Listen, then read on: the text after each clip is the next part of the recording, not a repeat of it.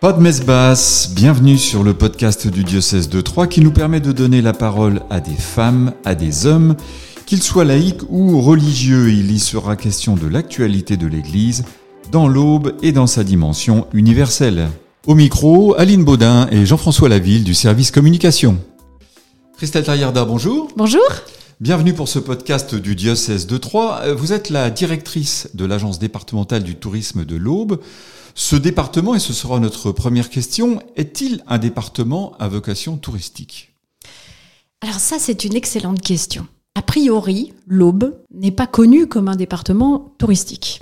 Et en plus, nous sommes presque au milieu de la diagonale du vide, considéré comme le désert euh, en termes de tourisme, euh, voire euh, d'attractivité euh, pour habiter. Et assez étonnamment, ce qu'on constate depuis cette année, en tout cas depuis la période post-Covid, c'est que nous sommes justement les territoires qui bénéficient de la plus grande croissance touristique.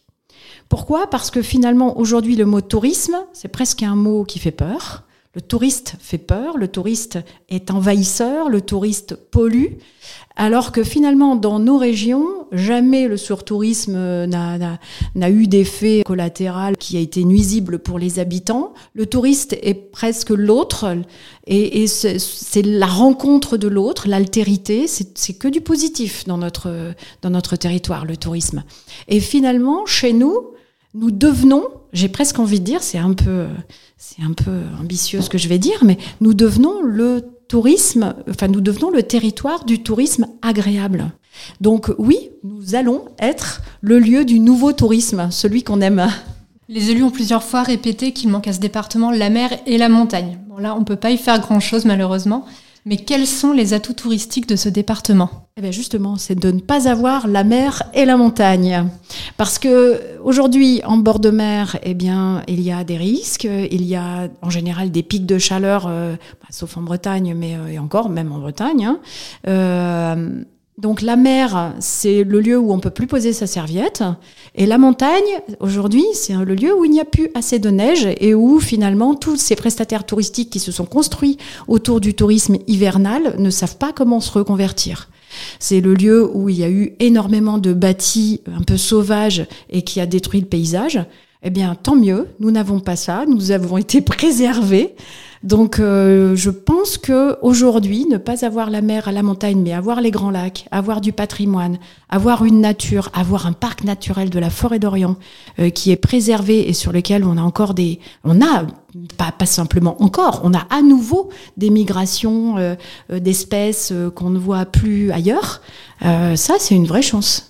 Alors parlons maintenant d'un tourisme bien spécifique qui occupe une place de choix chez, nombre de visiteurs, le tourisme religieux. Alors tout d'abord, est-ce la bonne expression Et qui sont ces touristes? Des croyants Des curieux? Est-ce que l'on connaît leur profil? Alors c'est vrai que nous sommes le département euh, qui, qui est le plus riche de France en termes de patrimoine religieux, euh, d'objets et de patrimoine bâti, de vitrail bien sûr, on va en reparler. Euh, c'est une chance énorme parce que en France, en tout cas, le patrimoine religieux, il se visite presque librement, gratuitement. Évidemment, il faut que l'église soit ouverte. On sait que c'est un vrai sujet.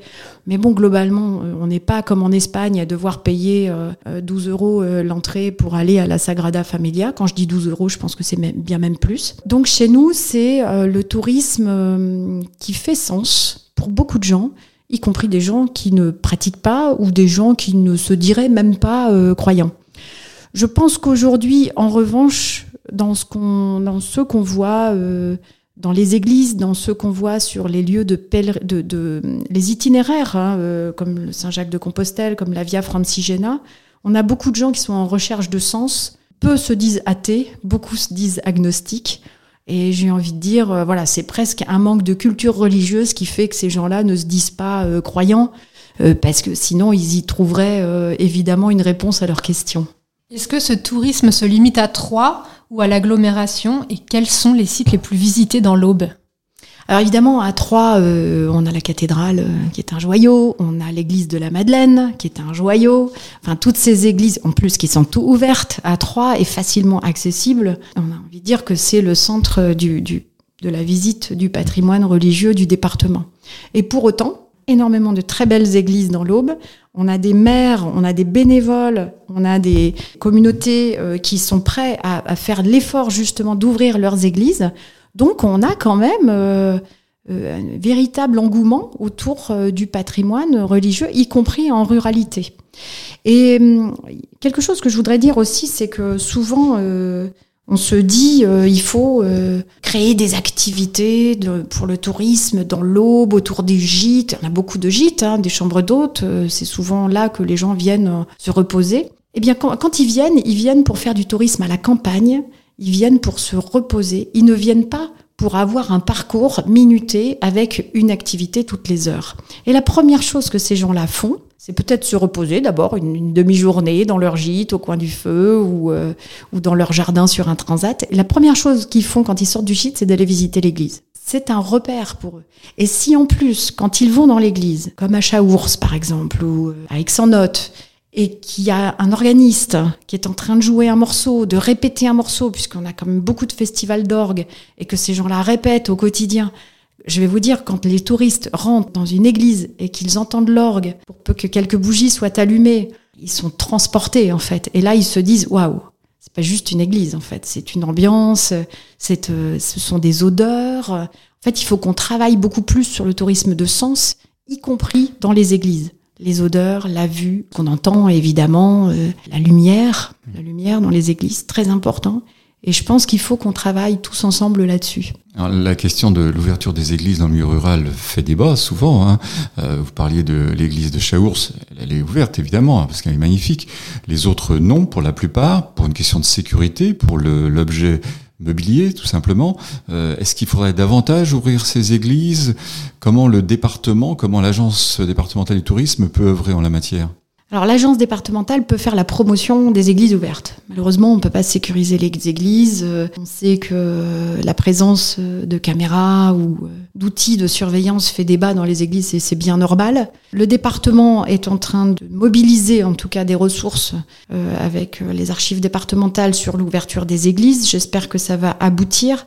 Théorie, plus une église est ouverte, moins elle est pillée. Autre exemple, bah, c'est justement ce que vous venez de dire, euh, Jean-François, c'est l'église de Chaours qui vient de se faire voler une tête de statue euh, récemment. C'est un drame, un retable magnifique euh, qui a été qui a été vandalisé. Voilà, il faut à la fois qu'on préserve quand même notre mobilier exceptionnel, et en même temps, il faut trouver des moyens d'ouvrir, peut-être avec une médiation. Hein.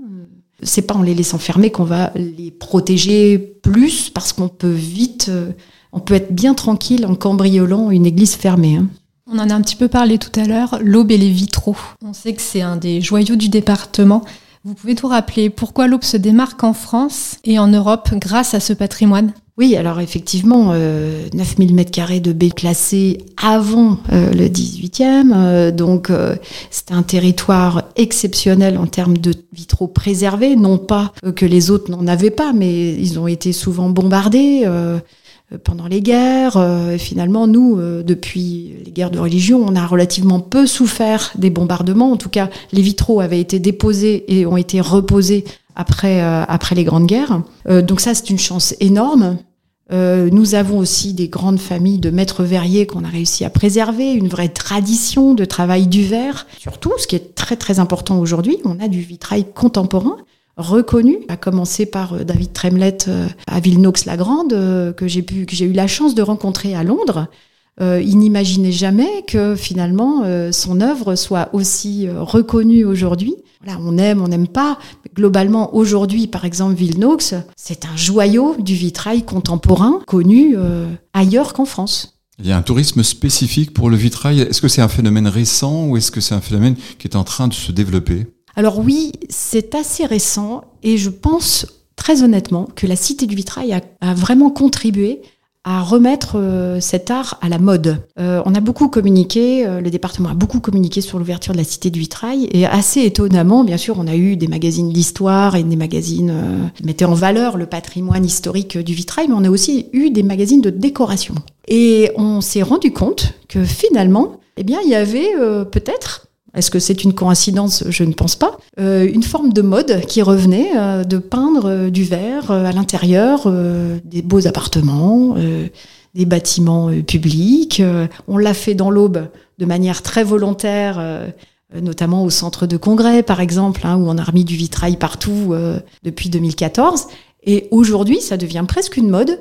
Donc j'ai envie de dire, je crois, en tout cas, j'espère que ça va devenir autre chose qu'un tourisme d'érudits du patrimoine et que ça va devenir presque un tourisme d'art, gens qui apprécient ces couleurs et ce nouvel art. Vous venez de citer la Cité du Vitrail, ça va bientôt faire un an que la cité est ouverte en décembre 2022.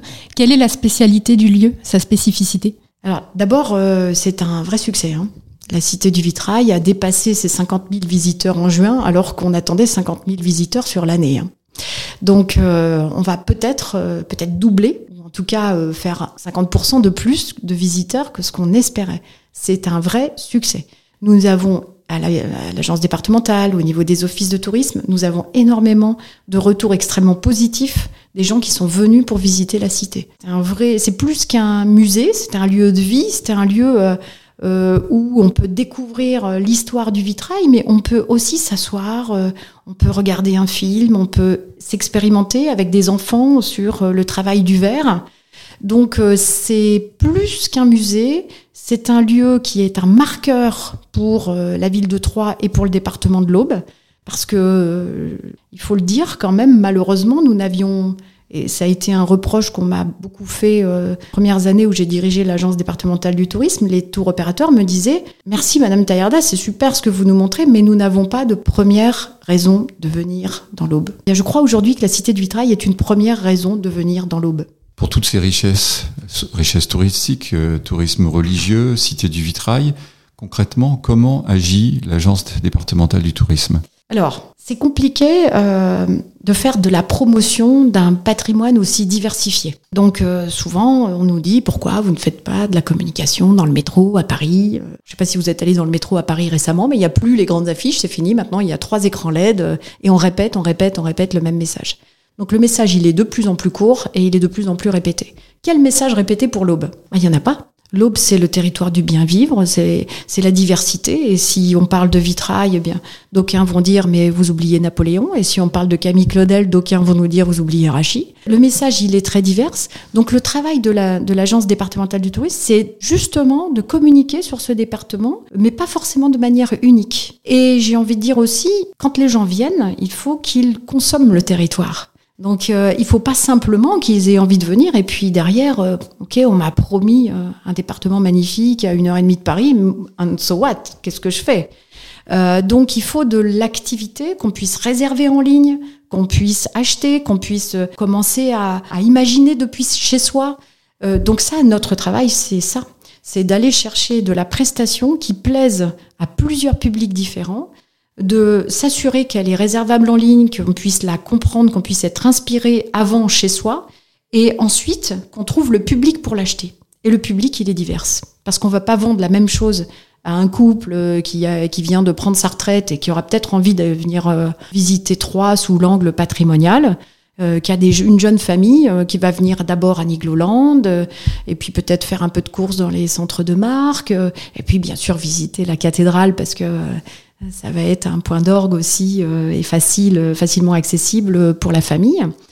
Euh, donc euh, notre rôle, c'est d'identifier ces pépites, de s'assurer qu'elles soient commercialisables et de trouver les canaux pour communiquer dessus.